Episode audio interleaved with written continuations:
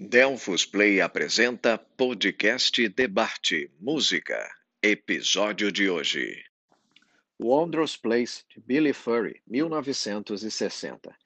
O ídolo pop Billy Furry, cujo nome real era Ronald Wycherley, era um talentoso cantor, compositor e roqueiro, também conhecido por sua exuberante obra e trabalho nos palcos e na TV. Wondrous Place provou ser o veículo ideal para o Homem de Terno Prateado. Escrita por dois dos compositores de Elvis Presley e originalmente gravada nos Estados Unidos por Gene Handyman Jones, essa era a versão britânica de Heartbreak Hotel, com sua interpretação cheia de ecos. O grande produtor de TV Jack Good estava, como Furry, convencido que o caráter estranhamente sobrenatural da música era uma escolha perfeita.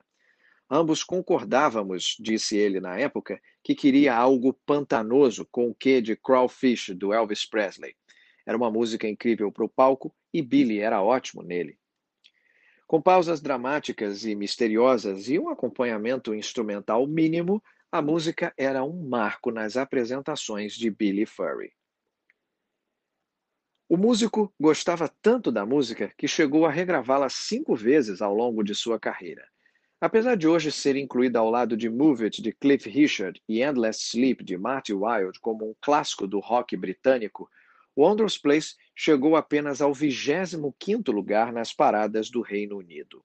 A música reflete as mudanças ao longo do tempo. Um comercial da virada do século do Toyota Yaris mostrava Billy Furry gravando a canção e a banda indie The Last Shadow Puppets gravou uma versão verdadeiramente maravilhosa para acompanhar o single de estreia da banda no ano de 2008. É uma dessas canções que tem sobrevida nos pequenos círculos de apreciadores do rock britânico.